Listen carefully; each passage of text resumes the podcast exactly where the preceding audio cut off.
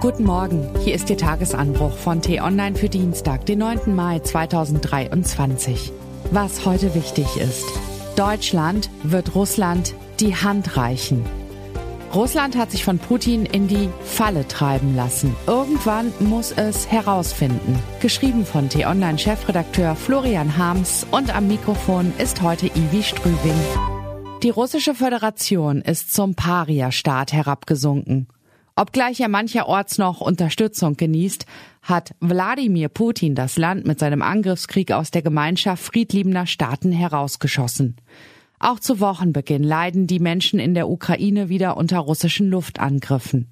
Als Orks verfluchen die Ukrainer die feindlichen Soldaten und Söldner in Anlehnung an die bösartigen Krüppelkämpfer aus Tolkiens Herr der Ringe. Tatsächlich nimmt die Geheimdienstklicke im Kreml kaum mehr Rücksicht auf ihre eigenen Leute als auf die Gegner. Zu Zehntausenden krepieren russische Uniformträger im Schlamm des Donbass, belogen, misshandelt und missbraucht von den eigenen Anführern. Trotzdem wird sich der Zaber der heutigen Militärparade auf dem Roten Platz in Moskau wieder huldigen lassen. Den ebenso schmerzvollen wie ruhmreichen Jahrestag des sowjetischen Sieges über Hitler-Deutschland instrumentalisiert Putin für seine faschistoide Propaganda und beschwört den Kampf gegen angebliche Nazis in der Ukraine.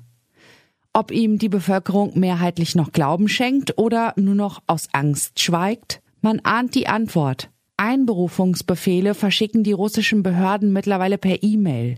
Es heißt, wer aufmucke, sei sofort dran. In Usbekistan, Tadschikistan und anderen asiatischen Nachbarländern sind russische Anwerber unterwegs und rekrutieren Migranten für den Militärdienst. 3770 Euro Monatssold plus 2165 Euro Prämie plus Staatsbürgerschaft. Zack! Schon ist man Soldat in Putins barbarischem Krieg und wird an die Front geschickt. 400.000 Freiwillige wollte der Kreml so für den Einsatz in der Ukraine anwerben, meldet der britische Geheimdienst. Die Methoden sind brutal, aber neu sind sie nicht. Hierzulande wollte man es lange nicht wahrhaben, aber dass Putin einen aggressiven Gangsterstaat aufbaute, war seit Jahren offensichtlich die Rohstoffindustrie kontrollieren und die eigene Clique schamlos bereichern, Andersdenkende ermorden, den Nationalismus schüren und Demokratien attackieren.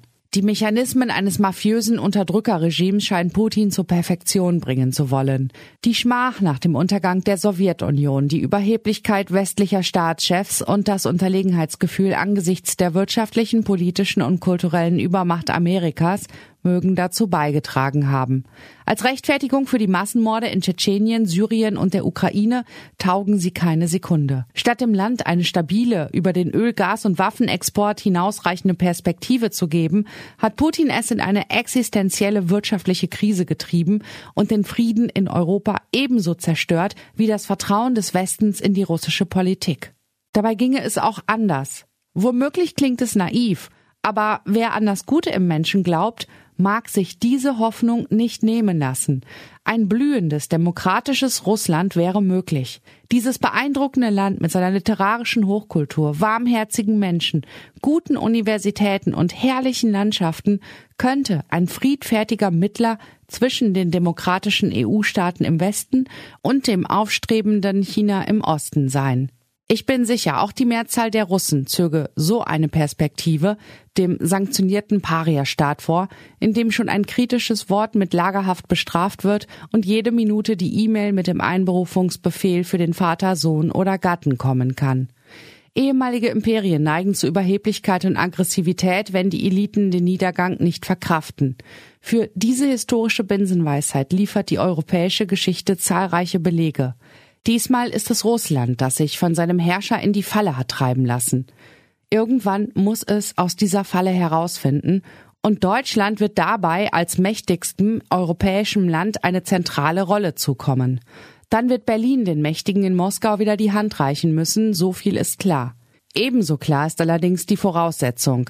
Der Kreml muss seine Orks aus der Ukraine abziehen, dem überfallenen Land vollständige Souveränität einschließlich der Krim zugestehen und die Bereitschaft zeigen, die eigenen Kriegsverbrechen aufzuarbeiten.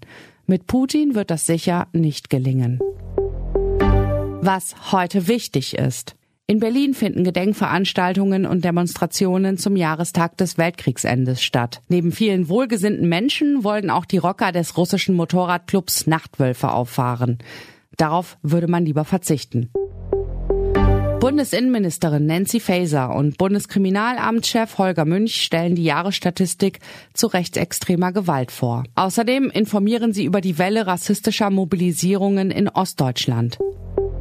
Und US-Präsident Joe Biden lädt Anführer beider Kongressparteien zu Verhandlungen um den Staatshaushalt ins Weiße Haus. Die Zeit drängt. Wird die Schuldenobergrenze nicht rasch erhöht, droht am 1. Juni der Zahlungsausfall. Die schlimmste Weltfinanzkrise aller Zeiten könnte die Folge sein. Das war der T-Online-Tagesanbruch, produziert vom Podcast Radio Detektor FM. Und in unserem neuen T-Online-Podcast Grünes Licht gibt es in 10 bis 15 Minuten einfache Tipps für einen nachhaltigeren Alltag. Hören Sie mal rein. Vielen Dank fürs Zuhören und Tschüss. Ich wünsche Ihnen einen schönen Tag. Ihr Florian Harms.